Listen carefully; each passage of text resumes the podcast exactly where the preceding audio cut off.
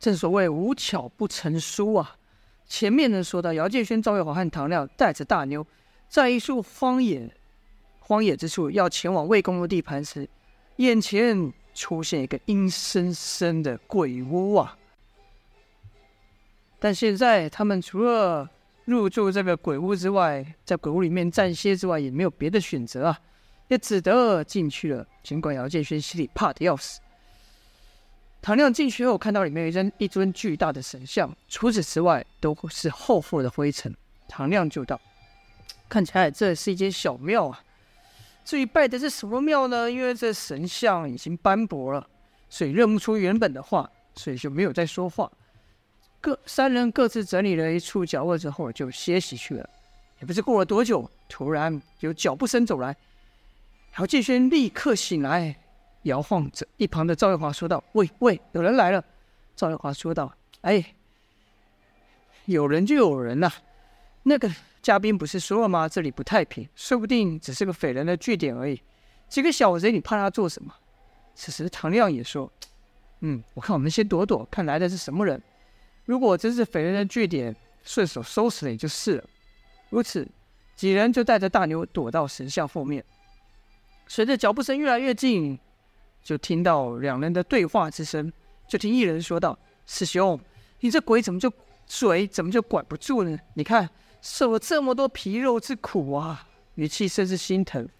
而那被叫师兄的人说：“我怎么了？我有说他吗？我又没指名道姓，我只不过说我见过那种动物而已。”原本说话那人呢，说道：“可你形容那动物尾巴大到连行动都困难，那不是？”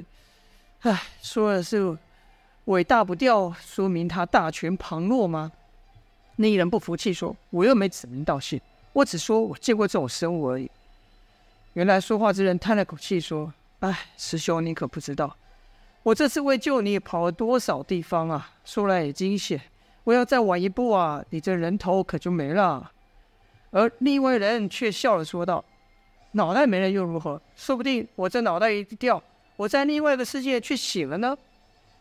那人说：“是啊，是啊，师兄说的不无道理。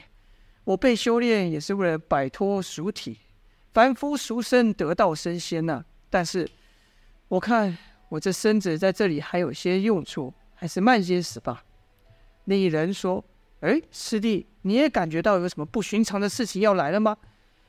那一人说：“是啊。”我夜观天象，隐隐觉得要有一件大事发生了。说话的这当下，两人也进了屋。姚建勋就觉得，哎，其中一人的声音颇为耳熟，但一直想不出是谁来。好奇心驱使下，姚建勋便探头去看。这一看不得了啊，差点叫出了声，因为说话之人是他再熟悉不过的，久未见面的他师父，道家三杰之一的高人冯继子啊。而另一个与他师父随行的就不知道了。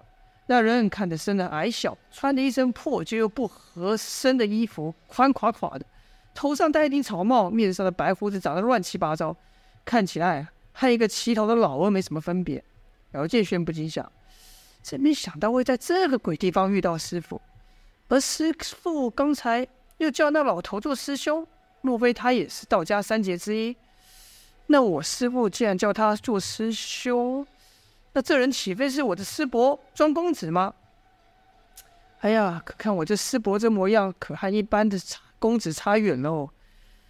嗯，之前师弟说他回无极洞时没找到师傅，估计啊，师傅就是在当时去找我这位师伯了。冯继子那潇洒不俗的形状形象，深植在姚建勋的心中。自然而然的，也就认为道家三杰其他人也不会太差。可这么一看，这是他师伯庄公子，简直就一糟老头，和他师父相差甚远，不免失望。但又一想，能在此处巧遇久违的师傅，便起了玩心。姚建渊想要来个特别的出场方式，让他师傅大吃一惊呢，就没有立刻出去相认。正当姚建渊想是要从空中帅气登场，还是怎么样的时候呢，又有一阵脚步声接近。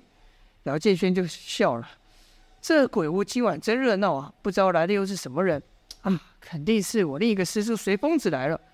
哎呀，谁能想到传说中的道家三杰会在这里聚会呢？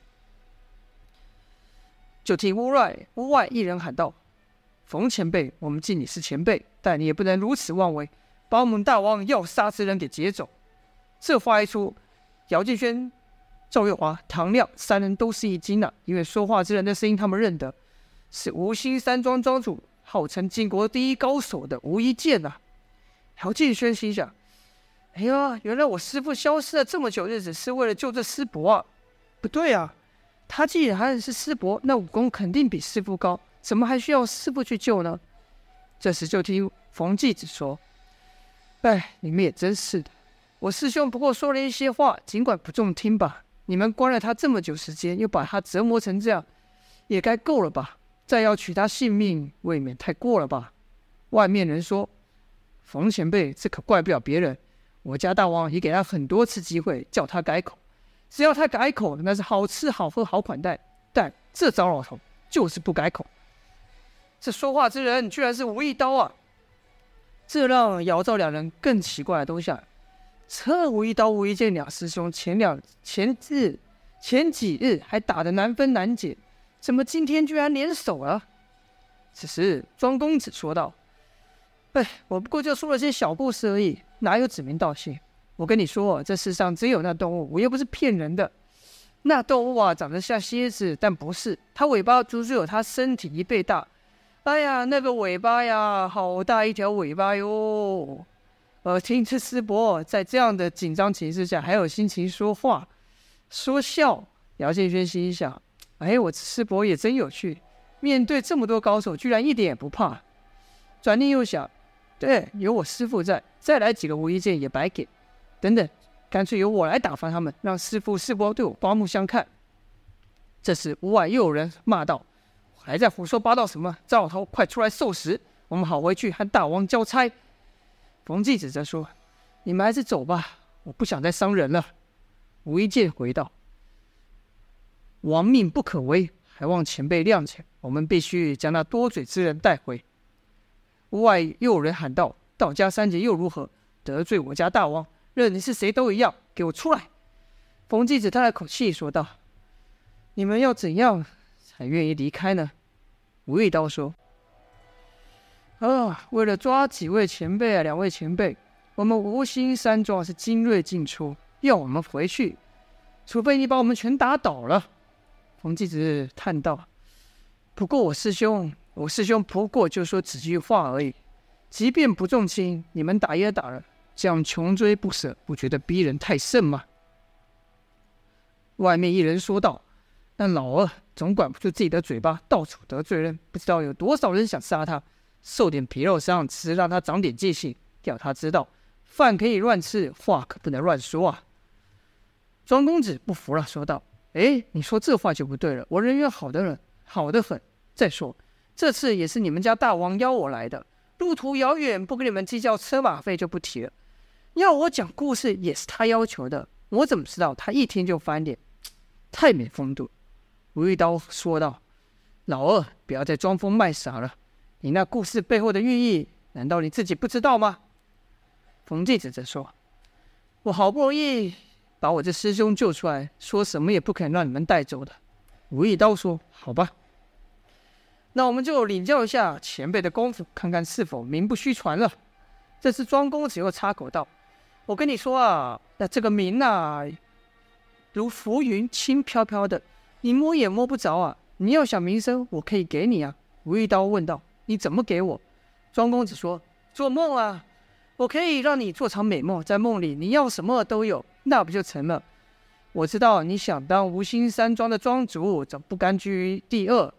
你上面还有你师兄，这话可说到吴一刀的痛处了。就听吴一刀骂道：“臭老头，敢耍我！”话音刚落，吴一刀的宝刀就飞进来了，这可把庄公子吓得大叫起来啊！这一下也把姚建勋给吓懵了，因为看他师伯好像一点武功都不会的样子。就看吴一刀的刀飞到庄公子身前一丈之处，横里扫来一个拂尘，把那刀给卷住。前文说过，吴一刀为了要。要想对付出无一剑御剑术的方法，而创作了抛刀术。所以呢，在刀柄上绑特殊布料，能使其远处抛刀攻击对手。而此刻宝刀被缠，无一刀自然就运起内想把刀给夺回。可一连运了几次，这刀纹风未动，那浮尘是牢牢的像铁一样把他给夹住。吴一刀忍不住说道：“前辈好大的劲啊！”哎，庄公子惊吓过后又啰嗦起来，说道：“哎呀，我说你这人怎么突然就把刀丢过来？你们一个个都这样动手，说不过就动手，讲你们几句不爱听走开就是，又没人逼你听，怎么老爱动刀动枪的？”吴一刀骂道：“你这老废话真多，难怪我家大王想杀你。”说起这事，庄公子就来气了，说道：“嘿，你们那个大王也不怎么样，我也没说什么，就把我关起来，还把我打成这样。哎呀，我这一把年纪了，话说他既不爱听我说话，又何必把我请来呢？这不是自己砸石搬石头砸自己的脚吗？哎，人人都想听好听话。”活在别人用言语编织的梦中、谎言中啊！刚说到此，又有一道劲风袭来，这次是一把宝剑，是无一剑的剑。就听庄公子又是一声尖叫，慌慌张张的跑到冯继子的后面。再看那无一剑的剑到庄公子身前一丈，又停住了，和无一刀的刀一样，都被冯继子的拂尘给卷住。且无论无一剑如何催动内力，那剑就是不动。无一剑也忍不住说道。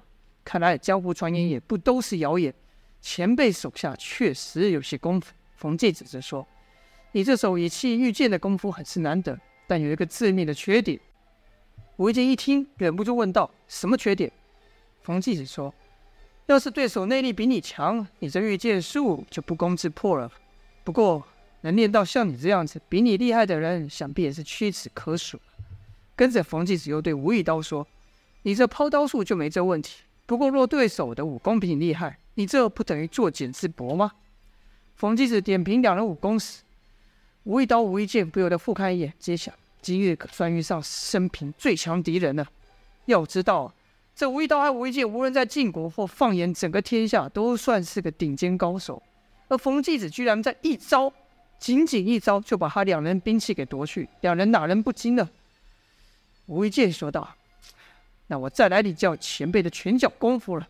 冯继子说：“哎，看来不露一手，你们是不会死心的。就看眼前一晃，吴一剑、吴一刀的宝刀、宝剑已经回到他们手中，然后冯继子的声音则从他们身后传来，说道：‘我这师兄话是多了点，但其实你细品嘛，你们细细品尝，我师兄说的话都有道理的。’吴一剑、无一刀此刻。”哪有心思去品尝什么什么冯庄公子说话之间的道理呢？他们只知道眼前的对手太强了，御剑术无用，便改以双手握兵器，全力攻来。吴一剑这一手快到让躲于神像后的姚兆堂三人连影都没见到。只听当的一声响，吴一剑和冯继子交上手了。冯继子这浮尘也非凡物啊。是以极有韧性的乌金丝天蚕线和金丝猴毛制成，所以是剑削不断，刀砍不烂。配上冯继子那深不可测的浑元功啊，这浮尘时软时硬，时可速成棍，时可挥成鞭，变幻无方，好不厉害！吴一刀见状也挥刀攻来，就听嘡嘡两声，而后就没了。为什么没了呢？因为两人的武器又再一次被冯继子给夺去。冯继子说道：“这下你们该知难而退了吧？”吴一剑说：“还没完呢。”吴一剑话刚说完，吴一刀就抛出一道绳子缠住了冯继子的手。姚建轩等人看过吴一刀使出这招缠住吴一剑，心里不免替冯继子担心了。但冯继子却一点不在意，反而问道：“你这是要做什么？”吴一刀说：“自然是怕前辈你跑了。”就看冯继子摇摇头，叹了口气，似乎觉得吴一刀这做法有些多余啊。而这吴一刀也是大胆，刚才接连两下失手。明明知道功力与冯继子天差地别，还敢和冯继子近身互搏。就看吴一刀一拉布条，把自己卷到冯继子的面前，跟着双掌挥出，说道：“接我这一掌！”吴一刀的掌力如排山倒海般朝冯继子打去。就看冯继子一个侧身，将手上的残布一圈一绕，吴一刀那挥猛无比的掌力就没了，被避开了。而且吴一刀的手啊！还被自己的绑绳给套在了一起呀、好了，这就是本章的内容了。